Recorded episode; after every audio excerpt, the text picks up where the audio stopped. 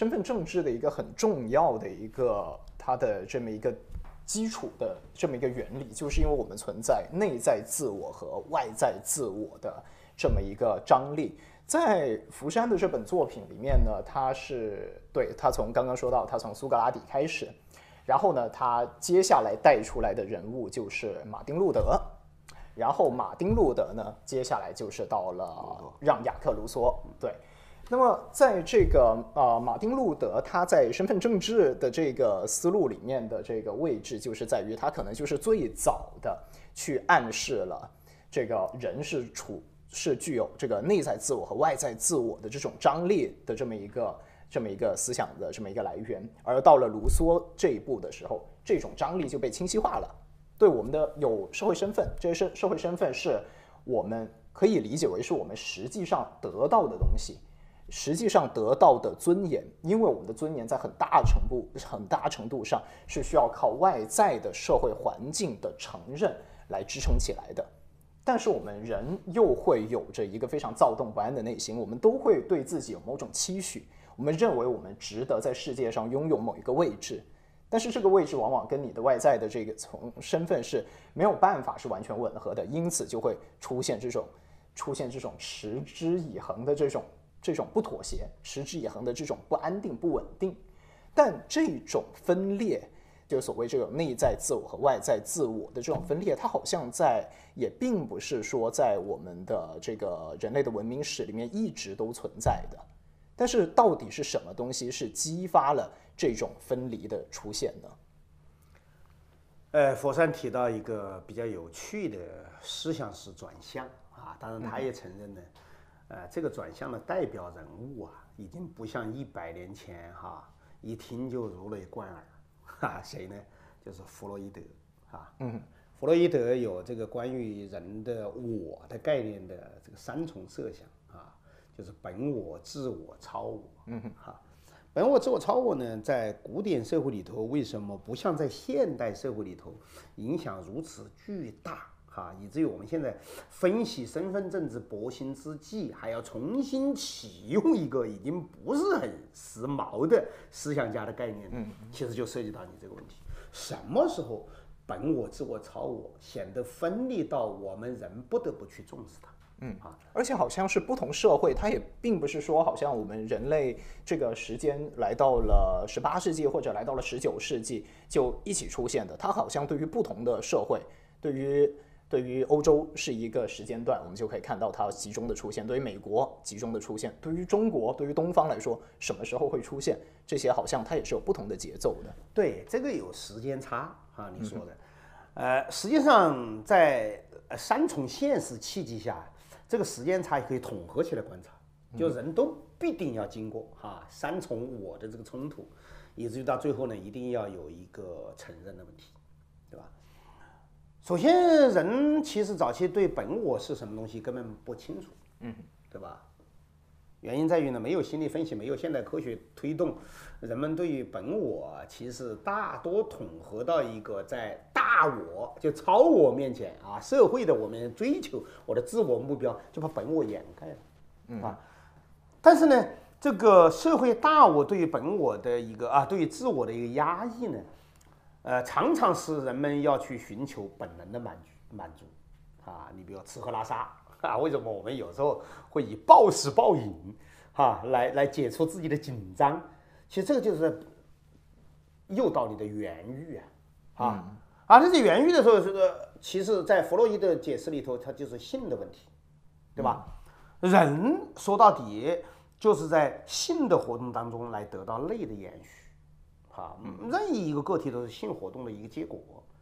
但是社会的自我和超我的一个呃表面上的繁荣和一个大家趋而同之的追求啊，常常把这个本我压抑的够厉害，压抑的够厉害呢，在工业社会以前呢，可能大家不会觉得这有什么问题，但工业社会以后导致了我们前面所说的大流动，大流动之后呢，就有一个我们在。认识本我当中的一些压抑性力量的一个加强，还，譬如我原来在我的原生的本乡本土环境里头，可能不会有那么多人觉得我我我我会怎么样，我自己又会怎么样，我的本我怎么样压抑。但是我可能作为一个工人进入到了城市里头，完了，我我我没有本能发挥的空间了。譬如说性没有发挥空间了，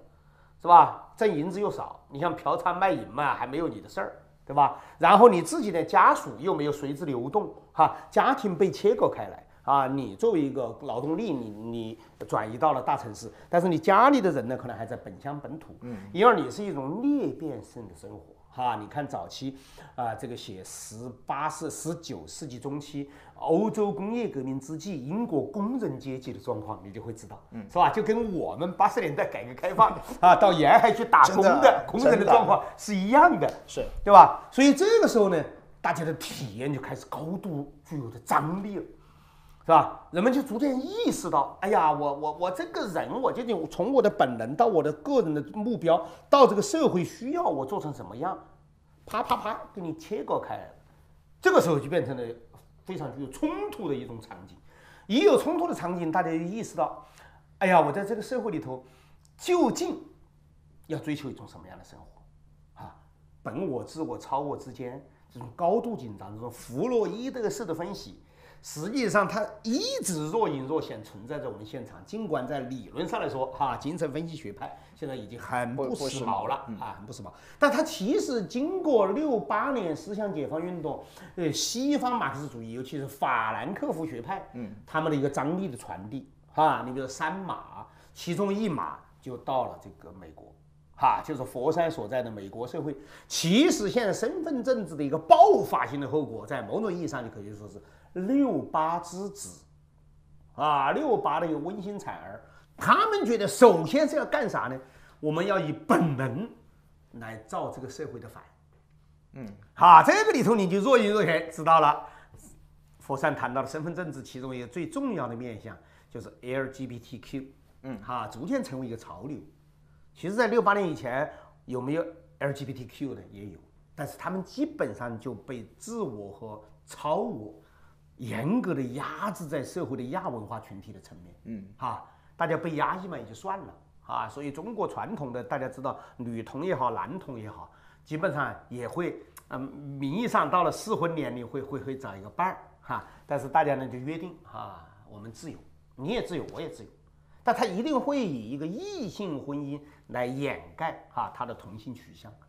那么到了一九六八过后，随着这个工业文明的高度成熟发展，后工业文明来了之后，人们对于身份的具体裂变，他已经不回避了。嗯啊，这个就是佛山谈掉了激情的两种形式。第一步，他要求有平等的激情，就我 LGBTQ，我不觉得比你矮一等啊。嗯，是吧？所以我我第一次我我我到这个呃洛杉矶去访问的时候，到这个环球影城下的一条街。啊，这个汽车开过去的时候，那个时候我还非常保守啊，哈，也不知道 LGBTQ 啥玩意儿。哎，但在洛杉矶街头，那那个街头我就体会到，哇，两个男性，两个女性，哇，相拥而吻，如此的忘情，是吧？我我当时觉得，哎呀，这个简直不可理喻，简直也不可理解啊！其实现在回想头来，就是我们对现代社会的体验实在是太肤浅，对吧？以至于不知道这个社会释放出来的各个群落的生活。他们的状态跟我们所臆想的那个简单化的状态完全是不一样的，对吧？但问题在于呢，就是这些亚文化群体在争取到了平等表现激情的时候，他不满足，哈，因为对这个社会来说，激情它会两种：第一，你得承认我，嗯，啊，我跟你一样都有同样的英语 human right 是个人权的承诺。对吧？我们的人，你有什么样的异性情感，为什么样的同性情感，我们都平等的，平等了。最后他发现另一种激情开始发作，什么激情呢？优越激情，对，是吧？我要比你棒。对，我的 LGBTQ 为什么就比你这个异性恋要差呢？这是开玩笑，对吧？你这个实际上才俗不可耐，你是承受到社会世俗的压力，你是完全以超我来压制你的自我和本我。我们 LGBTQ。才是实际上释放了自我和超我，因而挣脱了这个社会的这个大我对于自我和本我的一个约束。所以一旦有优越激情的时候呢，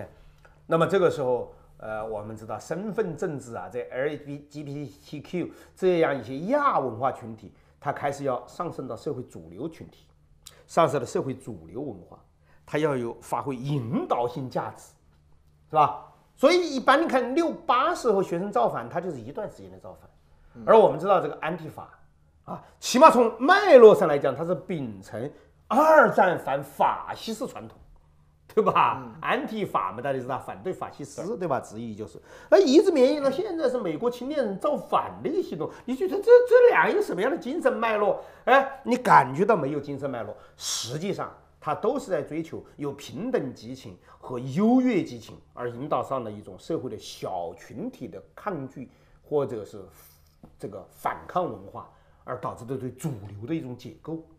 啊，所以今天西方的身份政治说到底，是因为主流政治受到了重大挑战，或者说主流政治对自己的自洽的言说建立不起来，或者没有广泛的认同，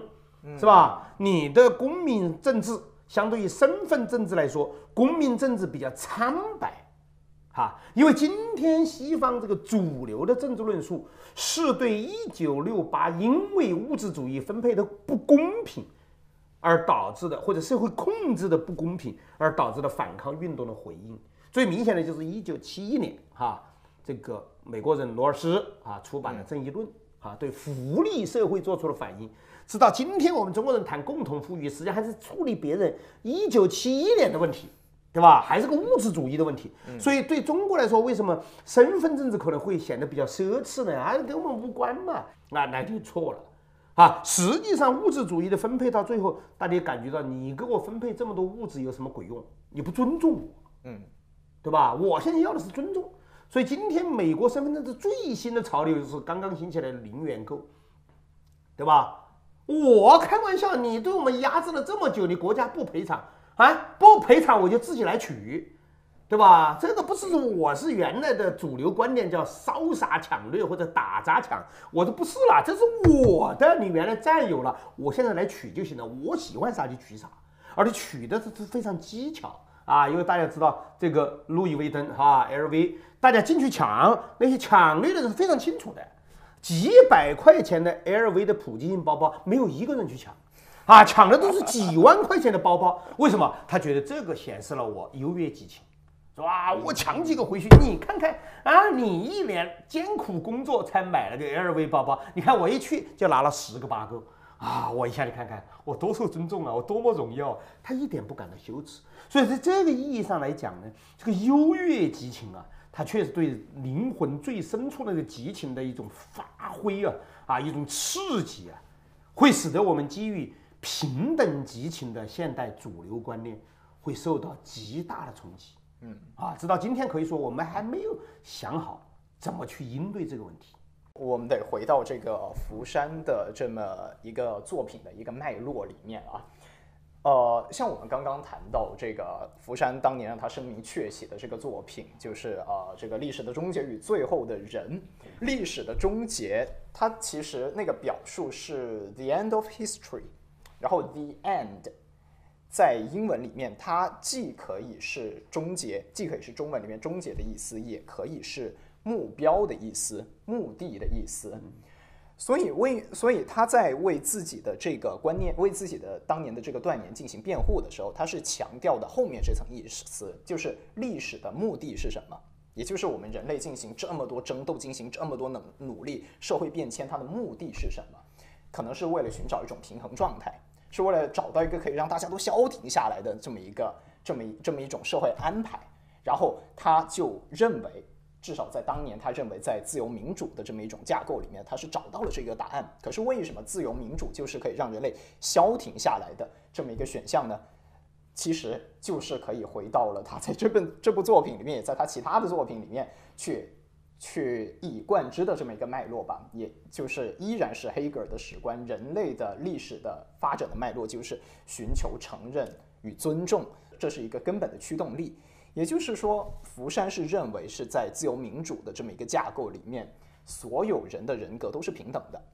就真的是王侯将相宁有种乎？无论是一个总统，还是说一个蓝领的工人，还是说一个失业在家拿食品券的这么一个失业者，大家在人格上都是平等的，大家都是一人一票，我们在政治上面的分量是一样的。所以他认为这至少是提供了一种可以让大家在这个尊严斗争，在这个寻求承认的这么一种这么一种永无止境的炼狱里面，找到这么一个可能相对的和平的安全的这么一个稳定的这么一个状态。但是，其实还是回到这本这部书，他在二零一八年的这本部书里面，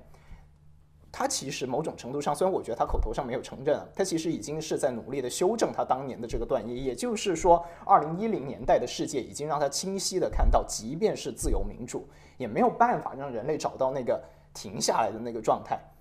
原因就是在于任老师刚刚给我们介绍的，我们寻求承认的这种激情，它是会发生转换的。还是在这部作品里面，他福山给我们介绍了人寻求承认的这个激情，它是有三个阶段的。第一个阶段，譬如说你是在两千年前，你是在希腊城邦的一个奴隶，或者说在罗马时代的这么一个奴隶，像斯巴达克斯，他要寻求承认，他要寻求你承认我是一个人，跟你罗马公民一样，我都我们都是人格平等的，所以他就会起义，他就会反抗，他就会去杀罗马人。而当他奴隶被承认为人以后，他会追求下一步，那就是要追求成为平等的人。对你有贵族，有农奴，那么在这个欧洲的这么封建时期，他们对都是人，都是上帝面前平等的人。但是他们在社会人格的意义上，他们不是平等的。贵族就是贵族，贵族才有荣誉，平民没有荣誉。那么这一切就在这个启蒙运动时期的自由民主革命的时候，这个就是他们最重要的主题：寻求平等的斗争。但是到了自由民主市场经济的这个阶段，人们发现好像人们还是不会消停下来啊！人们要追求出类拔萃，要追求高人一等，要追求我比你更棒，我比你更高级。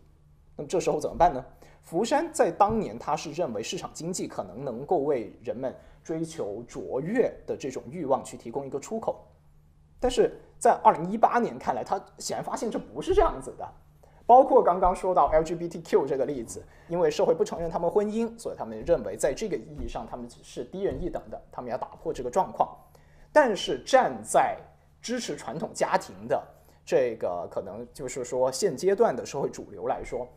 他们认为为什么不能允许 LGBTQ 的婚姻被承认呢？因为如果就连他们所认为的少数人性少数的这种婚姻都能与自己的婚姻、自己的传统家庭、家庭价值平起平坐的话，那是不是相当于我们被贬低了？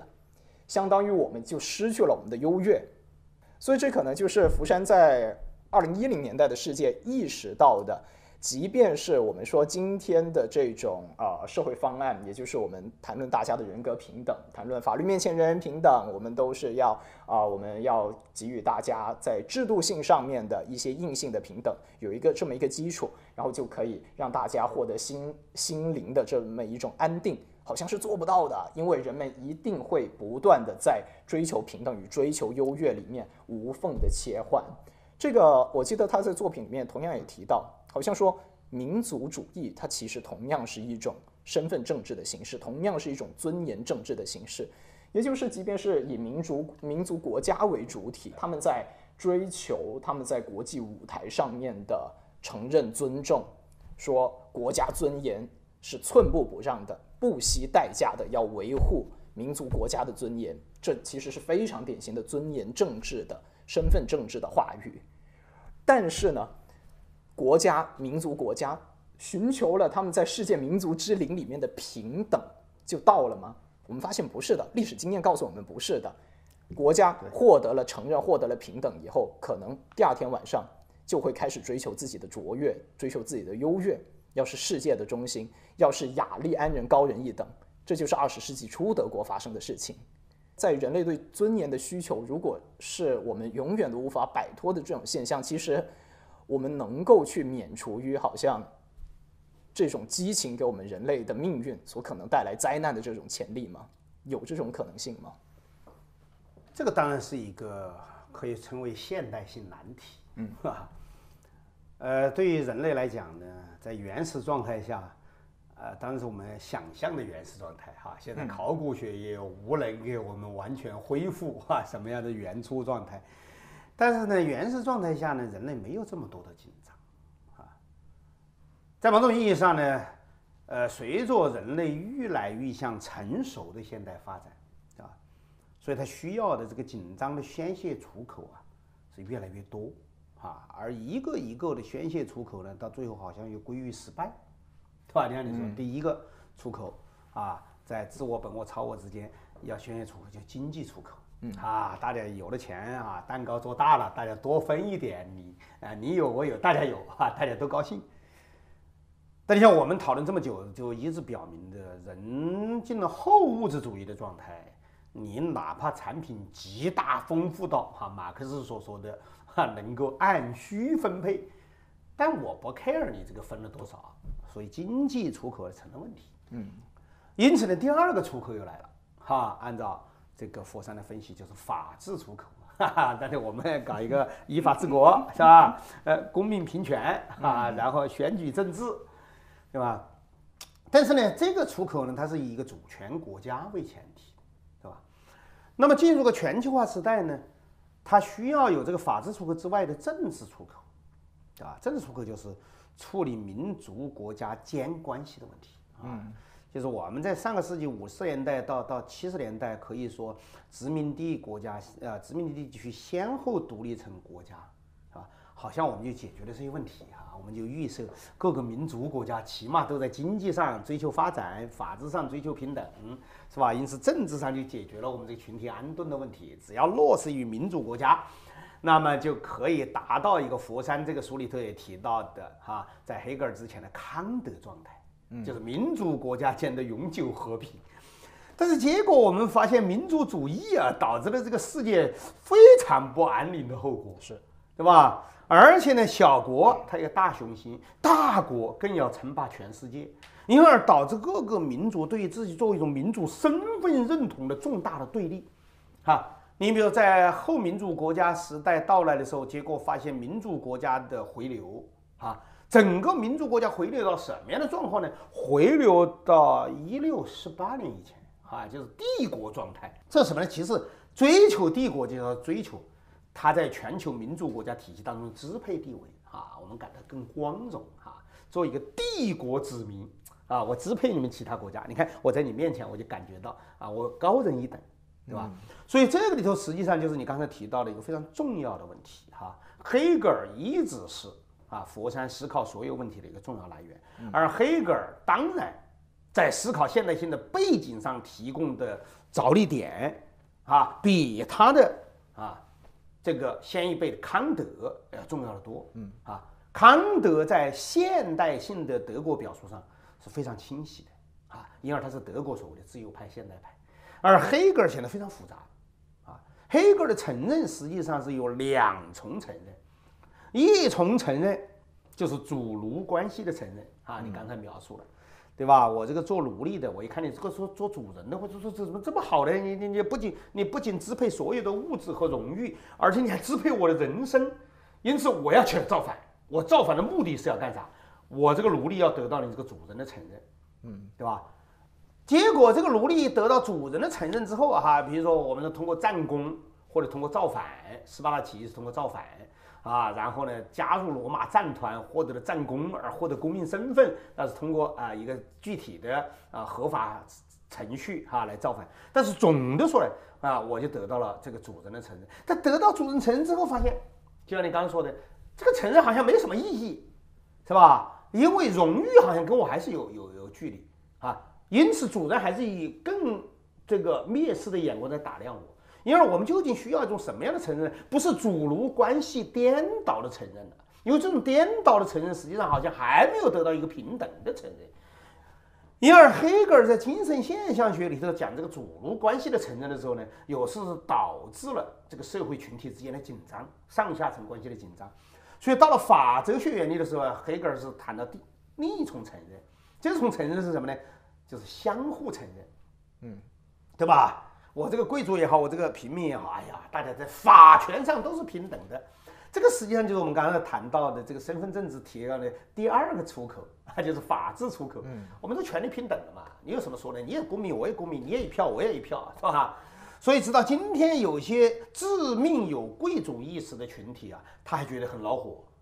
是吧？这怎么一人一票呢？这怎么孔夫子就不能一人一票吗？那孔夫子至少要相当于五万票嘛，是吧？天不生众里，万古如长夜，怎么的跟你投一票呢？是吧？你算什么东西？凡夫俗子，对吧？所以这样，他实际上达到相互承认呢，并不能完全的解决承认政治，嗯啊，他所基于的差异性，啊，所以要有相同的承认，这个是非常困难，啊，所以这个实际上是。开始就我们可以进入一个少伪性的问题，就是身份证制要处理的问题是怎么样能够把多样的身份相对的统一起来，而这个相对统一起来的身份是大家都认可的，对吧？这个不仅仅是佛山在身份证制里讨论这个问题，哥伦比亚的教哥伦比亚大学的教授马克里拉也在讨论这个问题。就身份现在导致我们这个社会这么碎片化，个人把持着、僵持着自己的一个身份，就觉得无法协调，因此个人的本我、自我、超我在斗争，群体之间的本我、自我、超我也在斗争。这一斗下去，整个社会就只有进入重新进入丛林状态了，嗯，是吧？那就是一种非政治的情形了。因为在这个意义上，我们怎么去克服身份证制？就变成了一个讨论身份制度的相互承认的法权问题，对吧？我们能不能够重建公民身份？这是大家都统一有的身份，就变成了一个呃解决身份政治导致的分裂、冲突、对抗、流血，可能要去考虑的出路了。嗯啊，对。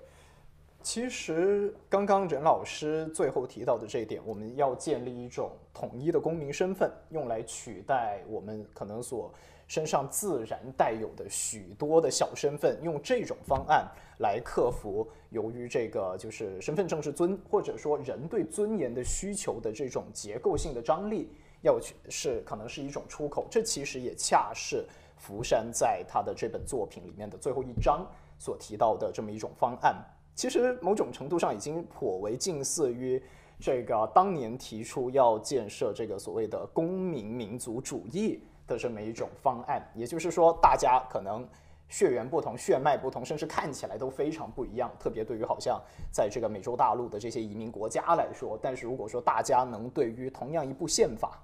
对于同样的这个社会的公民的信条。大家有同样的信仰的话，那么大家就可以作为同一个民族国家的人，大家可以声称我们就因此而拥有了一个新的民族。但是，我觉得就我我的一些个人的感受啊，首先这个方案一点都不新，对这个方案并不新颖，它这个是在甚至应该说是在十九世纪的已经是某种程度上的政治现实了。毕竟，在这个就是十八世纪末，我们有了这个就是呃法国的革命，有了美国的革命以后，其实这些国家它从族裔的成分来说，都可以说是本来就相对多元的。身份也相对多元的，而他们在十九世纪的这么一种方案，就是公民民族主义的方案。当然，这个概念可能是要到二十世纪才被理论化的呈现出来。即便是有着这样子的基础啊，相信这个就是呃人人生而平等，all men are born equal。但是，即便是以这样子的，对于美国人来说，以他们这样子的立国标准来开始，他们依然没有办法避免我们现在在二十世纪、在二十一世纪看到的。这些种种的撕裂，这种种种的状况，毕竟你看，在这个一九六零年代，其实一九六零年代的美国人经济状况一点都不差。他们在这个战后时代，也就是从这个一九四五年一直到肯尼迪遇刺的这个不到二十年之间，其实是美国的黄金时代之中的黄金时代啊！就是美国历史上没有比这更好的时期了。相对的和平，那时候越战也还没有完全的、完全的成为一个那么严严重的问题嘛。然后经济腾飞。人口增长也很好，并且世界上也就是，当然苏联是一个挑战，可是无论是政治理想还是社会方案，都能够认为是非常成熟的这么一个阶段。结果居然就爆发了这么严重的这种所谓的这个反反文化运动，然后社会浪潮，然后再走向今天的这种就是无限的在这种身份上面的撕裂。我有时候会担心，像我们在谈论这些问题的时候，比比如说啊，现在在这张桌子上面的这个我们的两侧，我们都可以有这样一些身份标签啊。这个是接受高等教育的，然后这个是在城市生活的，可以说中产阶级，并且是男性，然后汉族人，然后所以在这一些身份标签的这个加持上，其实，在我们现在所身处的这个房间。所处在的这一个整体社会环境里面，我们是处在一个相对来说会比较舒适的这么一个状态。我们的各种标签都是可以保证我们在一个呃主流的话语体系里面，这些东西跟我们的身份是自洽的，是兼容的。但是如果说我们的随便拿任何一个标签出来，我们把它反转一下方向，比如说如果把男性属性换成女性，那么我们这时候即便我们其他的标签。保持不变，依然是知识分子，依然有这样子的这么一个社会经济地位。可是你就会发现，你出现在某一些场景的时候，你的女性身份就会带给你跟你作为一个男性完全不同的体验。那么这种契机是不是就会持续的提醒你，让你去察觉到你的身份、你的自然的这个自然的这么一个生物属性所赋予你的这个社会身份、社会属性，它是不会不会饶过你的。无论说，呃，我们采用这个书里面说最后一种方案，我们大家都信仰这个就是呃共同富裕，我们大家都信仰这个，呃，我们大家都遵守同一部宪法，我们有同样的这个民族理想，要要建设 共同的这个社会，嗯，好像这些东西其实是没有办法解决你身上的所有的这些会不经意间冒出来的这些，就是特定的这些小身份所给你带来的困扰的。所以说，其实这种东西它真的能够停歇下来吗？是这样，我们考虑这个身份政治的问题，乃至于考虑一切政治的问题啊，可能要设置三重界限。嗯，第一呢，就是对人类的天谴，我们不要考虑有一个最终的解决。哈，如果有最终解决方案，它一定是希特勒式的，哈哈，在肉体上灭掉你，那就把所有的问题都灭掉了。嗯，只要是人类人类存在，哈，那就会有冲突。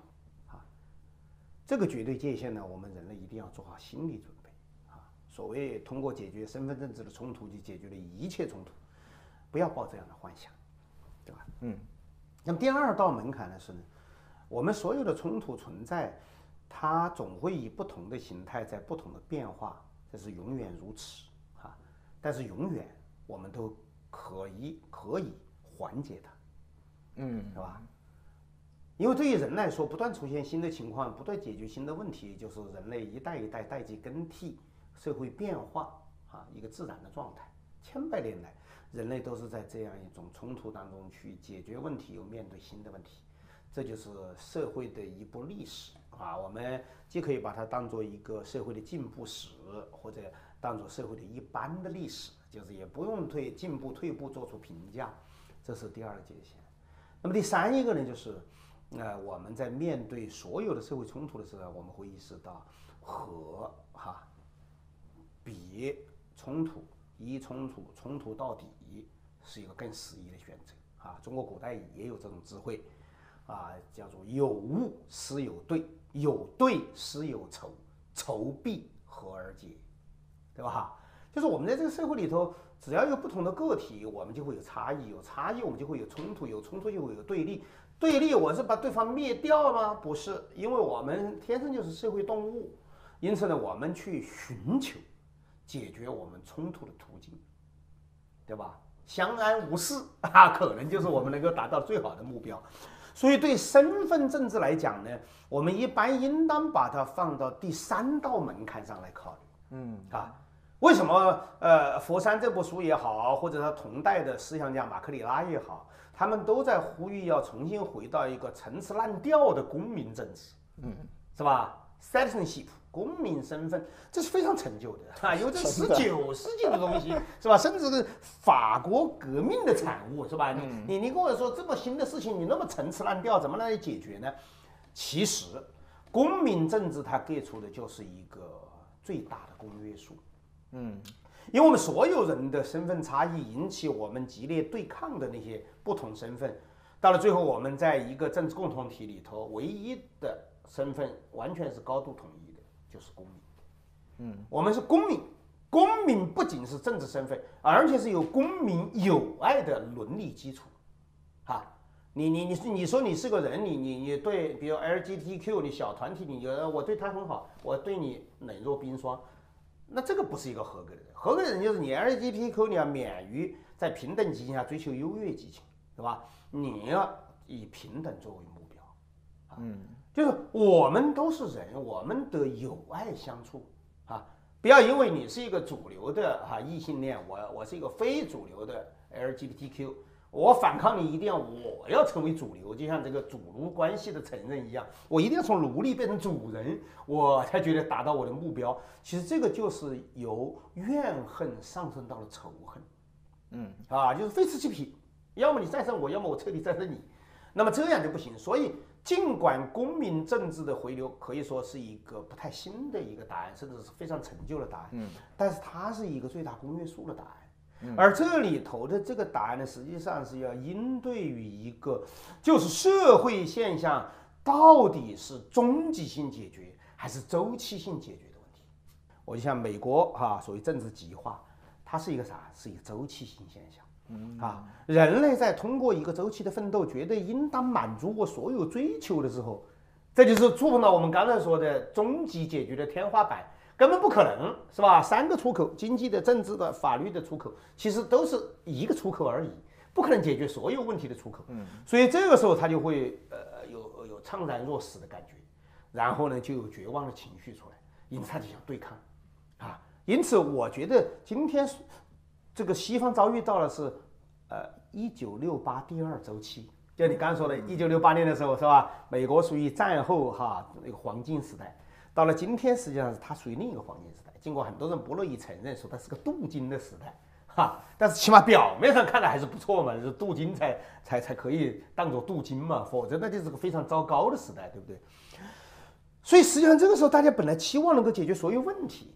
但这个社会怎么可能解决所有问题呢？嗯，是吧？人在现实处境上，或者叫社会学描述上，它就是有三六九等。如果没有差异，这个社会就没有意义了。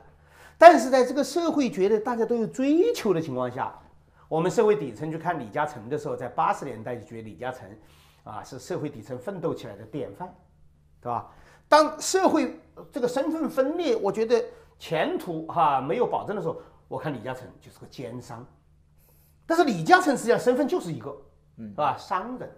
所以实际上，你就要搞清楚身份政治，它牵涉到经济发展啊、政策分配、法治环境、政治周期。李嘉诚还是这一个，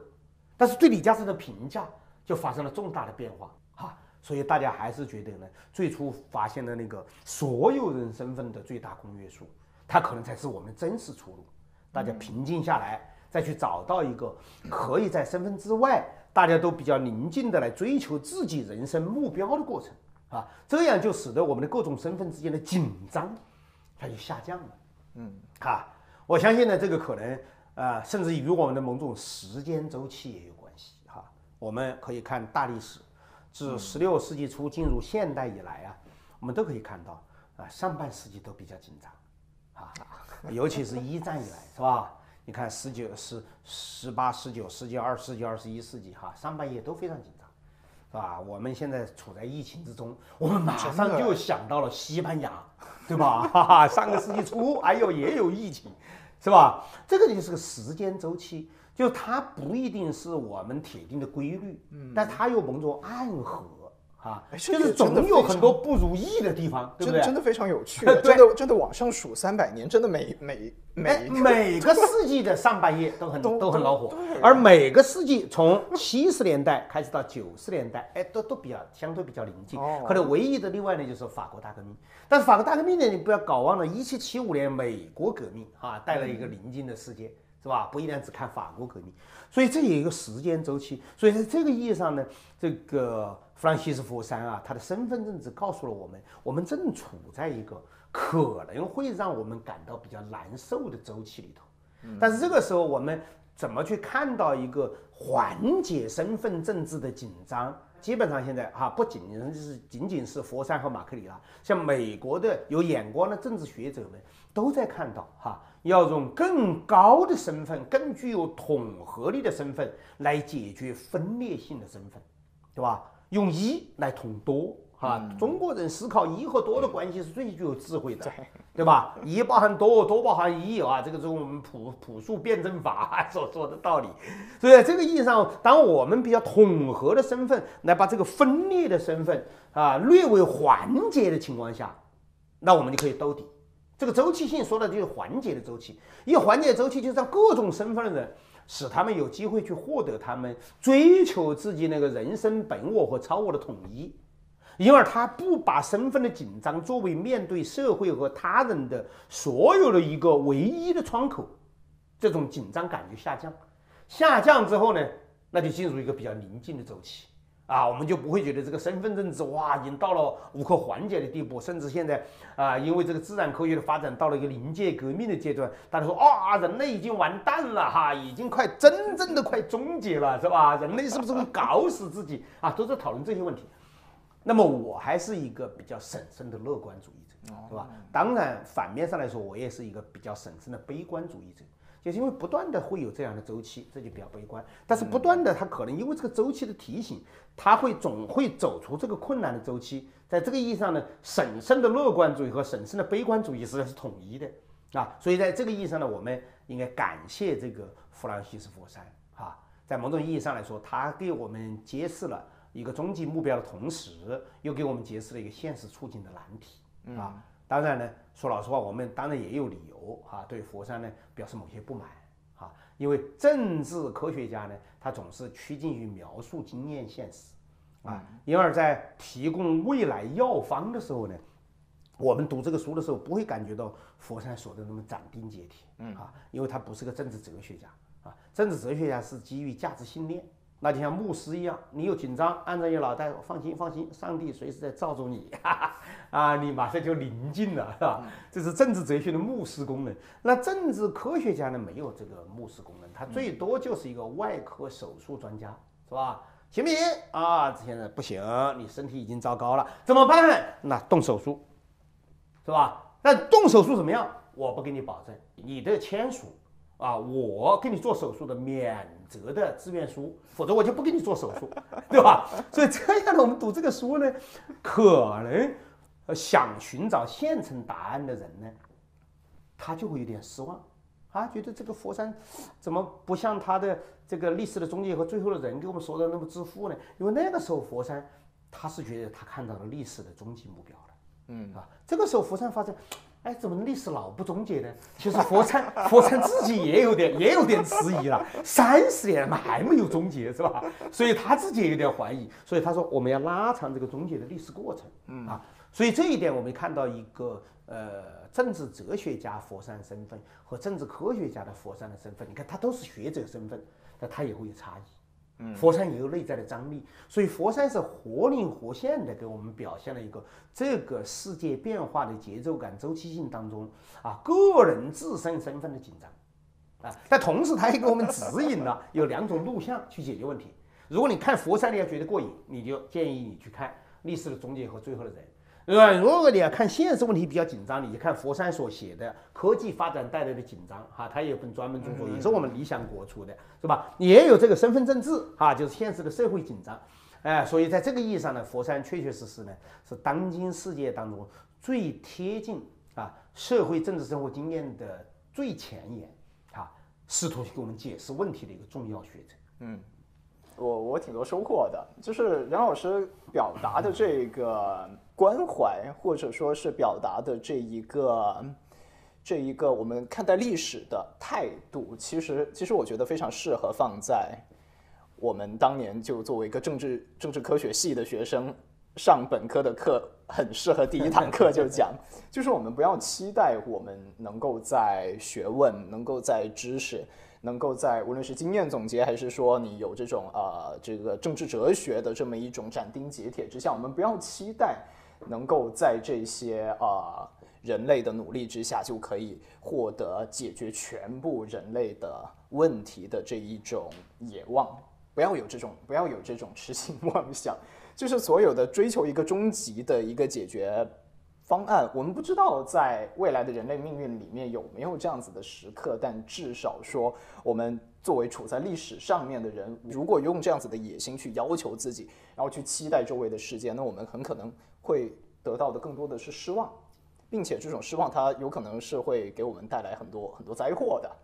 所以可能也是在某种程度上也解决了我对于这个《福山》这部作品最后一章的不满，就是我当时阅读的时候，我真的是觉得它提供了一种非常陈旧的这么一种解决方案。就这这东西都已经是两百年历史以上的东西了，怎么还可以在哦我们处理今天的看到的二零一零年代的这种困境的时候，这真的是一个解决的思路吗？但有可能很多时候，正如任老师所讲的，可能答案本来就已经。在我们面前本来就已经埋藏在历史的脉络里面，只不过它可能有时候被我们遗忘了，只不过有时候我们可能觉得它不够时髦，因此我们就把它给束之高阁。但可能那个答案一直都在那里，只等着我们去重新的把它开启，把那个放在小阁楼上面的那个铺满灰尘的纸箱去打开，然后找到里面那个依然适用的打开下一扇门的钥匙。这可能也是我们能够从福山的这本作品里面去得到的某种智慧吧。福山伴随着他的争议也好啊，喜欢他的人很多，不喜欢他的人很多，他的观点可以被大大家不断的引用。虽然很多时候大家哦去嘲讽他，认为他没有没有如他当年九十年代初那样子的斩钉截铁，他没有实现他的这个就是理论给人们带来的那种。啊，对于世界的这种准确描述的这么一种期许，这一点是没有实现的。但是不可否认，他真的是，